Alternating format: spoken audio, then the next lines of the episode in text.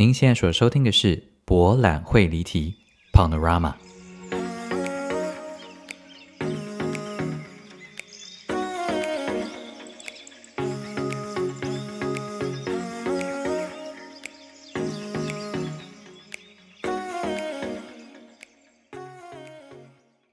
Welcome back to Panorama 博览会离题。大家好，我是蔡博，欢迎收听 Episode Four。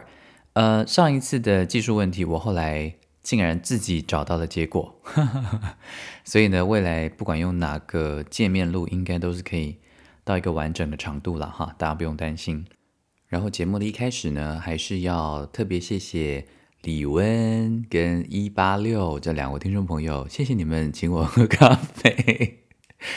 哎呀，真的是不好意思呢，谢谢。呃，话说这个 First Story 上面的这个 platform，它有一个听众分布的的一个功能，然后我我自己很喜欢这个功能，是因为你可以看到到底是谁在听你的节目。然后我觉得还蛮厉害的是，这个平台上面你可以清楚的，它它显示的，像我的听众 现在现在前三名呢，第一名当然是台湾，第二名是德国，第三名是美国。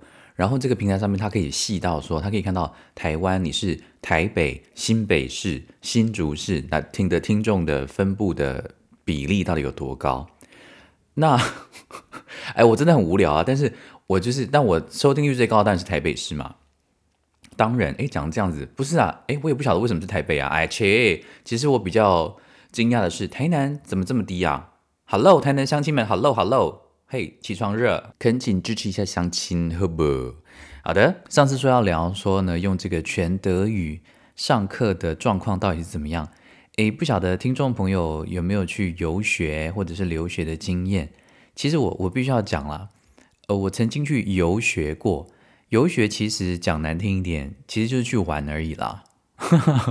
至少对我来说是这样。我记得我人生中第一次出国呢，是去加拿大的温哥华。的 UBC 大学的暑期英文学习班这样子，其实说真的，在那个学习班里面，到底上了什么课，我完全都不记得。我只记得我去到底去玩了什么。话说呢，大家有没有类似的经验？是你年纪很小的时候去一个地方玩，然后长大之后你就想要再回去参观一次，因为小时候的回忆总是最美。但是你小，但是你长大之后再回去的时候，你发现人那个人人事已非。面目全非，满目疮痍，没有那么严重啦。但是我自己生命当中有两次类似的经验，所以我就发誓说，我小时候很爱的地方，对它存在于有极度美好回忆的地方，我长大绝对不要再回去。呃，第一次就是去美国交换学生的乔治亚大学，我那个时候是在我们乔治亚大学是在雅典，就美国乔治亚州有一个城市，对，就是叫做希腊的雅典。那因为我在乔治亚州的那一年呢。因为其实我那个时候为了要去交换学生，我记得那时候大一的时候，大概兼了，好像最高的时候是兼了四份工作，打就打工，因为就要存钱去那边生活。其实交换学生是一个很划得来的呃事情哦，所以各位大学生们，诶，有大学生在听吗？哇，那在就大学生们，或者是说你的小孩已经念大学的，会会有这么高的年龄层吗？诶，这样讲礼貌吗？对不起啦，大家，抱歉。Anyway，嗯。就是说，真的要鼓励小孩，或者是说大学生们，你们学校如果有交换学生的计划，一定要去。原因是什么呢？因为国外的大学的学费非常的贵啊。那如果你在台湾，你其实只要付台湾大学的学费，你就可以去国外念一年，就体验一下国外的呃大学生生活，这样不是很划算吗？你知道我们这种贪小便宜的人的心理就是这样想的。好，总之回到刚才讲的，呃，雅典，我在雅典念书的时候呢。是乔治亚州的雅典哦，哈！我在雅典念书的时候，因为那个时候真的没有什么钱，所以我其实上课完之后呢，我还是会去学校的餐厅打工。那其实打工很 OK，因为打工算我是人生中在美国第一次打工，然后是第一次是蛮大的文化冲击。因为嗯，即便我不想这样讲，但其实，在餐厅里面工作的都是呃非裔的美国人、跟拉丁裔的美国人、跟亚洲人，就是。很少很少，至少在我的学校餐厅里面，我是看不到白人在打工的。但这不是我的故事的重点了。重点是我记得第一次进第一次打工，然后到厨房的时候啊，就是我的我的黑人主厨老板呢，他就教我怎么冷冻鸡。哦，这是整个很恐怖的过程，就是每天就是要准备，就是解冻机啊，然后准备食材啊，然后结束的时候就是要打扫那个学校的餐厅。然后不知道为什么，我对一个画面一直很有印象，就是有一次我。因为学校会供餐啊，我知道为什么我当初要去学校打工，因为学校会供餐，所以你知道我在美国那一年呢，我胖了二十公斤。哎，怎么一直疯狂离题？Anyway，反正我说我印象很深刻的一个画面，就是有一次我就吃完员工餐，我就开始打扫厨房的时候呢，那打扫餐厅的时候呢，就看到一群我的呃国际学生宿舍的呃室友们，他们就是一群呃家境还不错的纨绔子弟们，就在那边大吃大喝。然后，因为其实，在我不晓得现在有没有好一点，但是至少在我当年在美国的学校的时候，他们真的蛮浪费的。就是你会看到很多大学生他们吃东西，因为那是呃吃到饱，all you can eat，所以你其实东西他们就会拿很多东西放到自己盘子上面，可是都没有吃完。所以我有很大的一份工作就是要把大家没有吃完的东西吃掉。没有啦，哎，但是我说真的，我每次把那些呃吃剩的厨余啊拿去嗯。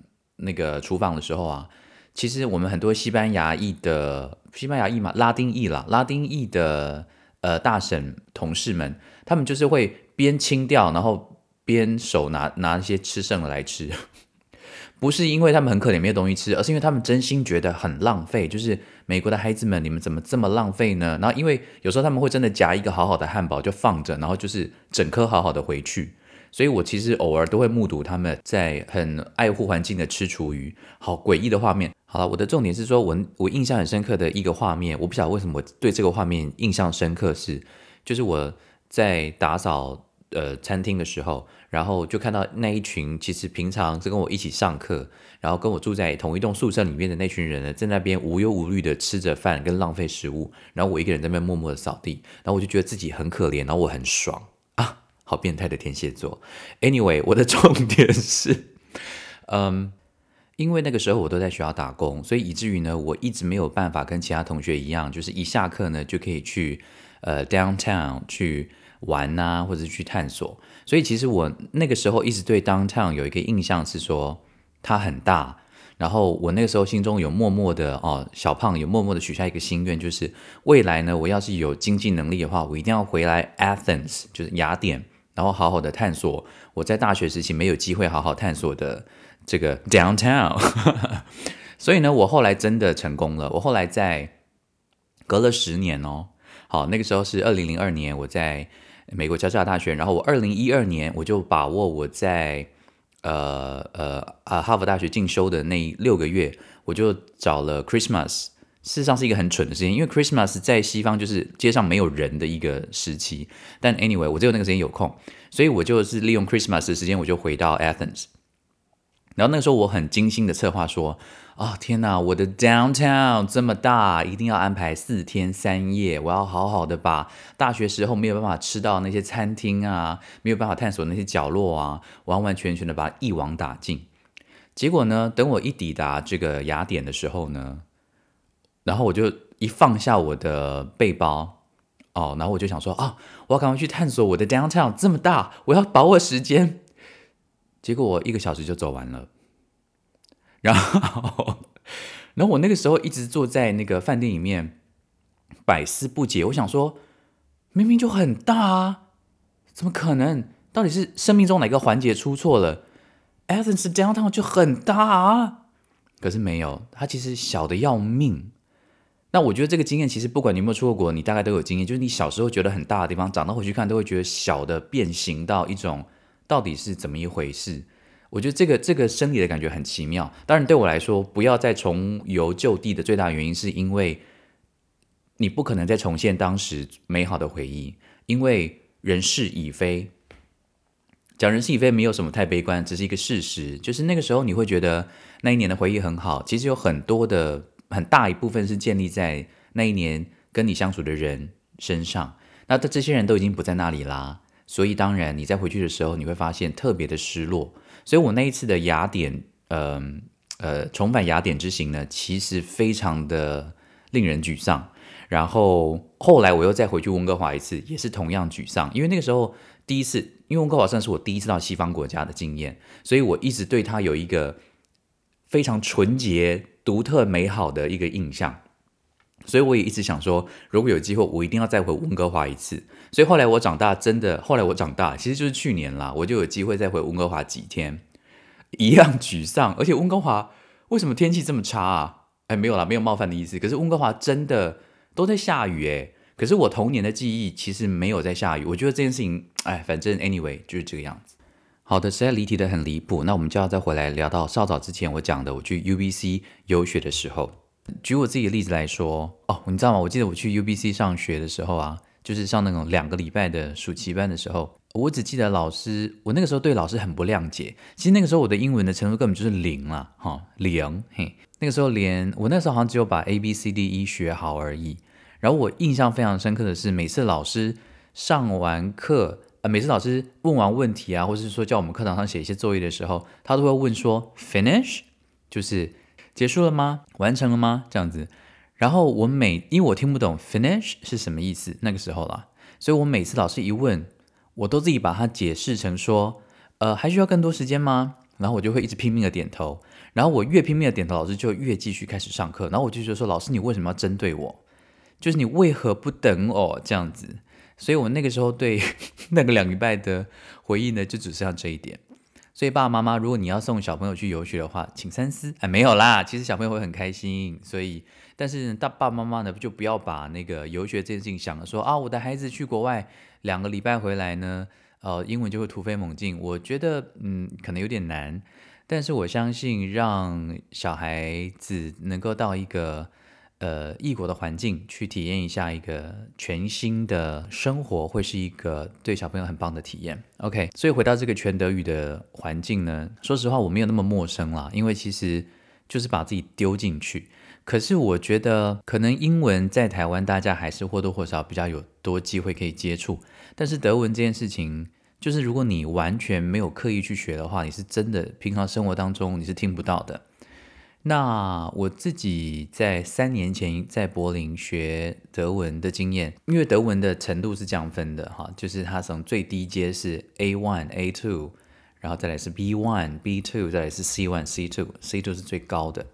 所以其实我那时候在柏林上呃语言课程的时候啊，我最大的挫败感跟失落感是在于说，其实我跟班上的同学完完全全不熟。这个不熟的原因很简单，因为。其实，在教室是不能说德文以外的语言，但是当你的德文根本烂到无法交谈的时候，你其实也没有办法跟同学聊什么。我记得那个时候我在柏林上课的时候啊，其实班上同学，我们那一班人呢，都还蛮有趣的。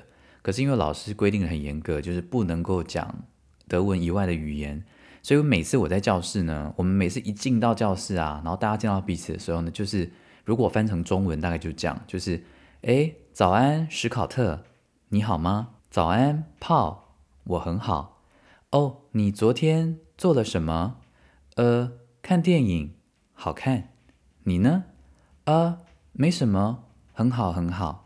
然后两个人就陷入沉默，因为我们实在是没有任何智慧可以在彼此认识彼此。然后老师就进来了。那这次在德国呢，虽然我并没有太打算要去认识班上的新同学，但因为没有讲太多的话，所以其实反而可以更去观察他们。呃，举我班上的同学来说，其实我们班上有两个很特别的女士，她们是护士，她们是从塞尔维亚来到德国工作的。其实德国很多医护人员的工作啊，都是从东欧的呃医护人员来的这样子。那这两位医护人员呢，他们第一天上课呢，就是戴着黑眼圈，因为他们工作非常的辛苦。可是因为毕竟在德国工作，说德文还是很重要的，所以他们必须就要用工作闲暇的时间来进修自己的德文。那如果有看过我的部落格，如果能有回头率的听众朋友，可能对我写过塞尔维亚的文章会有点印象。就是我觉得东欧的人啊，跟我还蛮合的。所以盲盒的是，因为我个性其实本身很拐弯抹角，可是我内心有一个想望，就是说我不要这么拐弯抹角，我希望我能够成为一个直接、勇敢一点。那东欧的人呢，至少在我上次去旅行的经验啊，呃，我觉得他们大部分的人都有这种个性，他们非常的直接，然后不会做一些无所谓的包装。那你知道像英国人啊，就是最喜欢把所有的语言包装的非常的体面，又很好听。即便他们骂人呢，也是要骂到让你觉得你无法反驳，因为他们听起来就是这么客气，就是这么 nice。可是其实上是贱到不行这样子。哎，我不是说英国人都贱到不行了，呃，但是我觉得像东欧人普遍的个性啊，至少就我的观察，他们平常不会来给你嘘寒问暖那一套。他们其实看到你的时候。不会给你多余的笑容。其实说真的，当初到美国，第一次到美国的时候，我最没有办法适应的事情，就是他们为什么都要这么热情的？Hi, how are you? I'm fine, thank you。就是这种东西，其实让我有点害怕，因为我本来就是很怕装熟的人，所以遇到美国这么海啸一般的热情。我就会想说，好，那我就要认真的告诉你我到底发生什么事情。但事实上，就是他们不并并不是真的关心了哈，因为那只是一个，你可以把它想象成就是我们问说，哎，假爸爸的这种感觉。当我们问说，哎，你和假爸爸的时候，我们也不是真的关心说，啊，你假爸爸哦，不假爸哦，阿里没阿诺啊，我们其实也没有那么关心了，就是说对方没有吃饱，我们也就算了。所以其实是同样的逻辑啦。我后来呢，就是有一个东西。通了之后呢，我就不会那么介意，因为像我们这种没有安全感的人呢，就会觉得说你干嘛防卫心很强啊？就是你干嘛干嘛干我装熟？跟你很熟吗？你那个真的关心我吗？那怎样 就会就会一直是这样子？你就是我我们这种个性就会觉得说，如果你没有真的关心，你就不要问，没有关系，我们也没有差。但是如果你真的要问的话，那我也希望就是一个好好的对话。可是。所以对我很难相处，我知道。OK，好，所以我才会说东欧人我还蛮喜欢的。这样，那回到我的课堂上，那两位塞尔维亚的女生，说实话啦，我这趟来学语言呢，我真的没有打算交朋友，因为啊，我觉得这也是年纪大了一种是骄傲吗？啊，不能说骄傲，应该是说随着年纪增长啊，呃，我们似乎啊，如果幸运的话，会更有选择性一些。从前可能不会想那么多啦，小时候的时候就觉得哦很开心啊，然后希望能够每一个朋友都是我们这辈子很珍贵的呃邂逅啊，所以我们要好好的把握珍惜，然后紧紧抓着不放。我好像曾经也走过那个阶段，并不是说现在我就不珍惜跟人的互动，而是从前会想要一网打尽，但现在呢反而会更清楚知道说。哦，好像这个人真的跟自己还蛮契合的。如果有感觉到的话，就会也会很珍惜的好好把握，但就不会再像从前那样，好像每一个人你都会希望能够跟他有所交流，哦，觉得说哦好特别哦，想要告诉他台湾有多好啊，或者什么来我们国家坐坐啊，或什么之类的。哦，现在就比较不会这样。总之呢，我这次就是抱着一个很松的状态，我就是去学德文的。那至于其他人呢，在课堂上我们当然保持一个友好的关系，但下课之后我也其实没有想要多花任何时间社交。但是老天爷就是这么的，嗯，睿智，就是他总是在我完全不想要社交的状况之之下呢，还是让那些人往我靠近。我稍早之前讲说，我们很容易对人下下那种刻板印象。我这个毛病，我现在还是没办法改了哈。我真的是一个很酸的民呐哈。就是我看到塞尔维亚两个人带着那两位护士带着黑眼圈来，我就想说，嗯，你要来上课，你态度自己要注意一下。天哪，我这真的是很麻烦，我好难相处。嗯，为什么会这样讲？是因为啊，老师第一天派完作业，然后第二天上课的时候啊，塞尔维亚的那个护士大姐啊，她就很酷哦。老师就说：“老师，我们那个老师叫做 Claudia，然后 Claudia 的声音很细很细，很像那个洋娃娃的声音哦，德国林志玲啦，嘿，就是这个声音。然后当那个 Claudia，他就问大家说：啊，各位同学，那个昨天的作业写完了没有？然后那个塞尔维亚的这个护士大姐，她就用很低沉、很酷的声音说：老师，我太累，没有写作业。”然后 他这样讲的时候，全班都安静下来。然后老师就说：“哦，没有写作业，为什么？啊，工作太累了吗？”然后呃，塞亚维亚那大姐就说：“啊，整晚没睡，明天给你，明天全部都给你。”嘿，这样他就这样子。那那时候我听的时候，我其实有点想笑，但我又觉得说：“哎，我觉得你很酷哎，就是这样子直接讲。你知道这种事情，在我们这种台湾又肥又胖的这种好学生。”口中是讲不出来的。那我其实也没有想太多，没有想要跟他有更多余的互动。其实我们上课啊，连续上四小时，中间会有一个二十分钟的休息。这个休息时间呢，要是平常在太平时期的话呢，就是我最慌张的时候，因为我就会觉得说啊，怎么办？下课了，那我现在要怎么样？我要 social 吗？可是我又不想，可是大家都在 social，那怎么办呢？啊，落单了啊，一定是大家不喜欢我这个胖子啊，怎么办？大家都歧视我，是的，就会这种莫名其妙的想法浮现。但因为现在是呃 COVID nineteen 时期，所以我就会觉得很放松的，在休息时间，我就继续在我位置上面再查一下单字。然后慢慢去上个厕所，戴好我的口罩，然后就走回来位置上，就准备继续上课。但是呢，就在上个礼拜，我就是去上完厕所，准备要非常低调的继续戴着我的口罩走进房间的时候，这两位塞尔维亚的大姐突然朝我这边走过来。我想说啊，不会吧？到底要干嘛？要要 social 我吗？不要。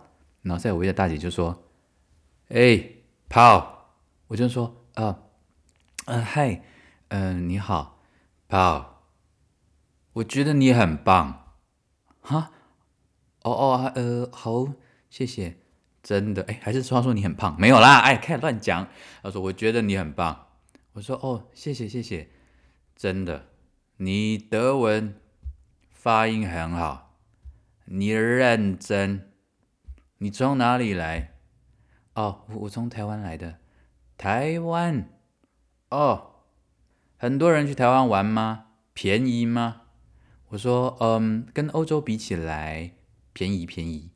刚刚那些对话都是用我们仅有的德文在彼此对话，所以他他没有办法太复杂。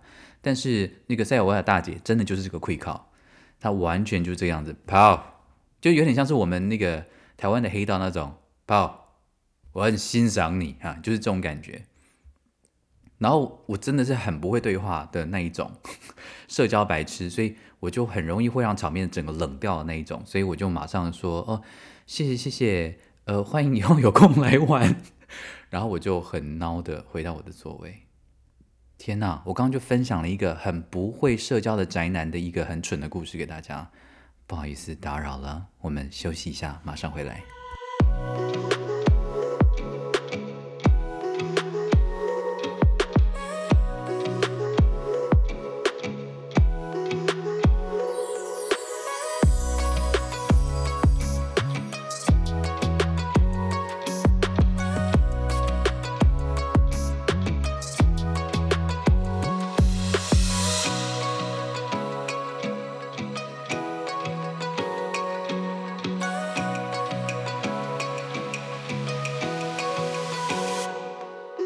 Welcome back to Panorama 博览会离题，我是蔡博。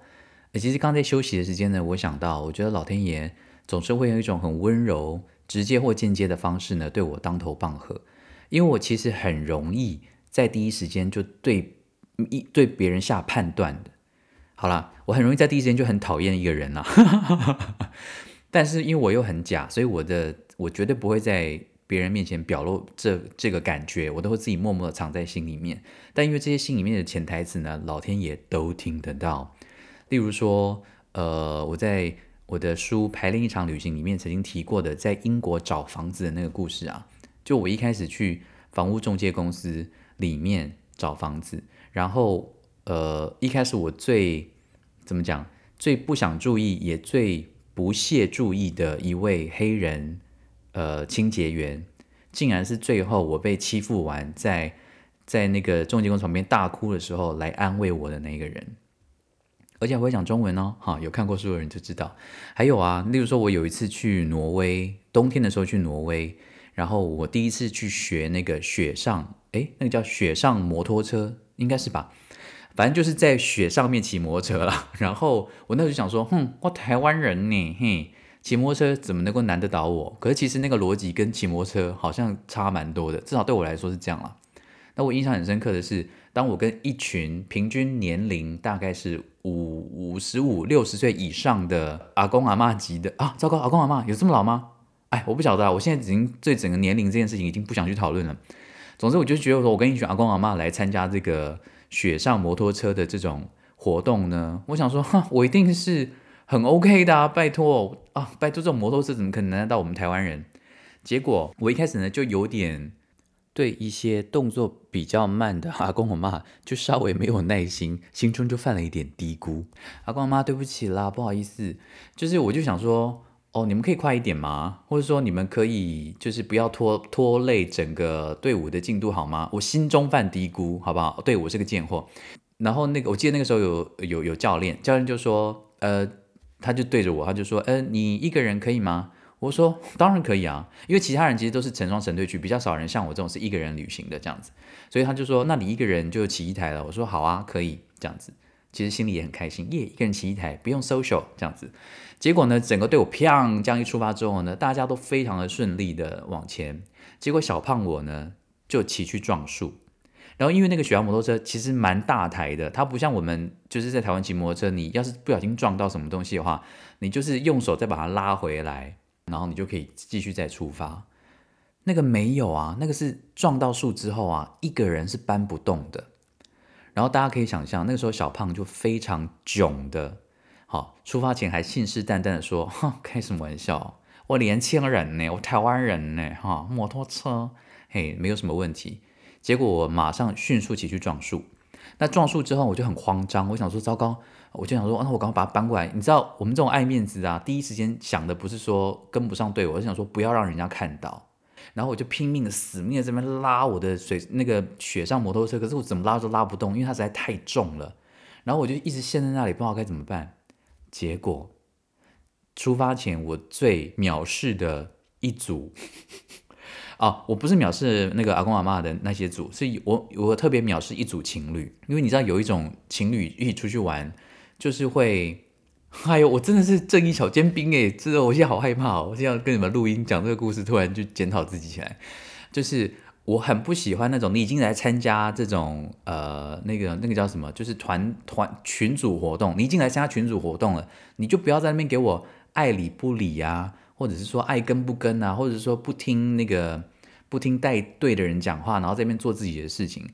我对，可能是我我戏剧系吧，我就觉得说，你都已经到了这个群体里面，你就要丢开你前面的所有的情绪，好干嘛？你到了这个空间，你到了这个教室，你到了这个表演班，你就是要完完全全的投入。好，我对这件事情呢还蛮有洁癖的，所以呢，出发前呢，除了阿公阿妈动作比较慢，这我心里有点犯嘀咕之外呢，是对我对一对情侣。是有点就是白眼翻的很很白的那一种，因为那对情侣呢，女生就是完全脱队的那一种，她就是完全不听导游在讲什么，完全不听教练在讲什么，然后她就一直在那边拍照啊、自拍啊或干嘛的。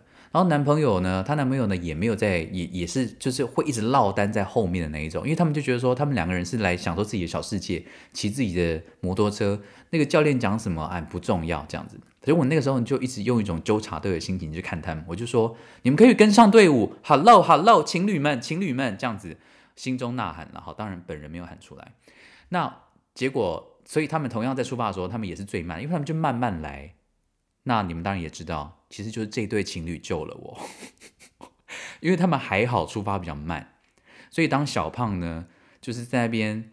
挣扎的要搬不动自己的摩托车的时候呢，这对情侣突然经过旁边，他就说：“你需要帮忙吗？”我说：“啊，需要。”然后那个男生马上跳下车，然后呢，他就跟我一起努力的把那一台那个摩托车呢，从雪堆跟草丛里面、树丛里面呢，把它搬出来，然后确定好我重新呃发动 OK 完之后呢，他们就慢慢的离开。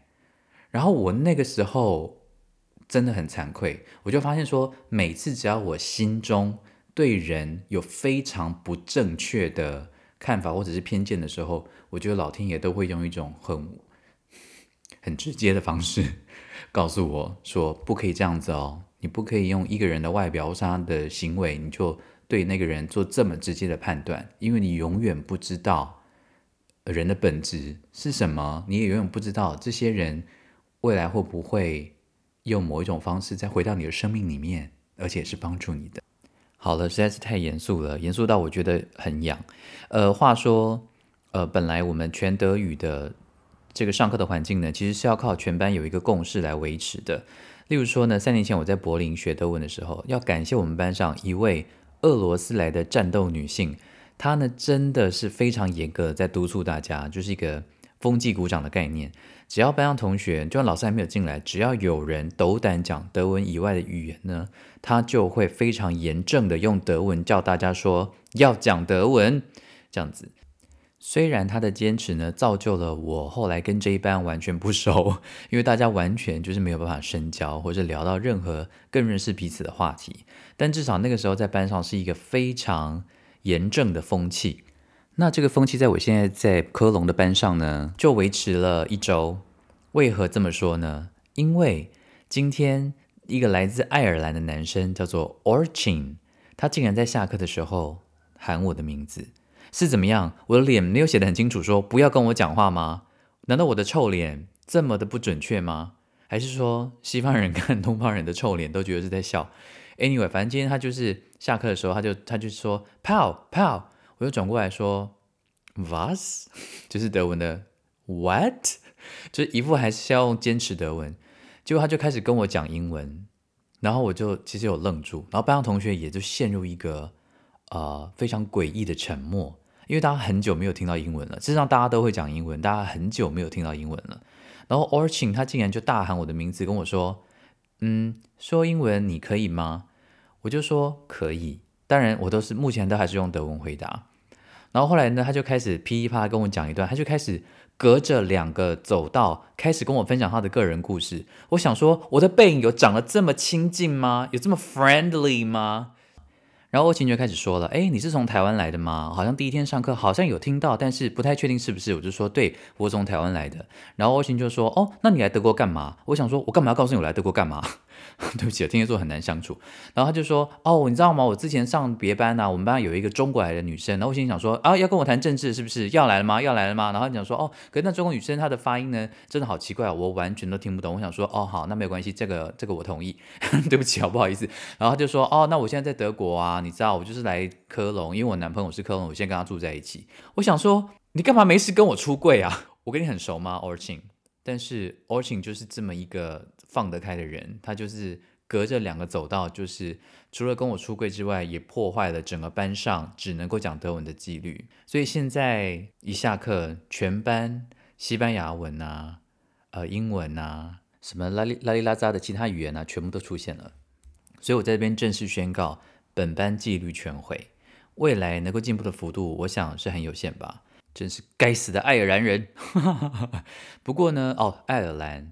那个爱尔兰的最近有一本小说，就是《正常人》，很多人应该已经看过，就是《Normal People》，真的非常好看的小说，非常推荐大家去看。然后大家也可以去 Catch Play 看我写的影评。反正呢，到底后续会怎么样呢？我们就拭目以待吧。就希望，呃，这个全德文的学习环境，在我这个 level 还 OK 的状态之下，我能够好好的再把我的德文更上一层楼。如果听众朋友呢有德文很厉害的话呢，也请不吝与我分享你们学习德文的诀窍。OK，好的，Panorama Episode Four 就先到这边喽。然后，嗯，这个周末是中秋连假，在这边先祝福大家中秋节快乐。不论你，不论你，不论你身在世界的哪一个角落，都祝福你身体健康。然后万事如意，好怂。Anyway，要 happy 哦。All right，OK。博览会离题，See you next time。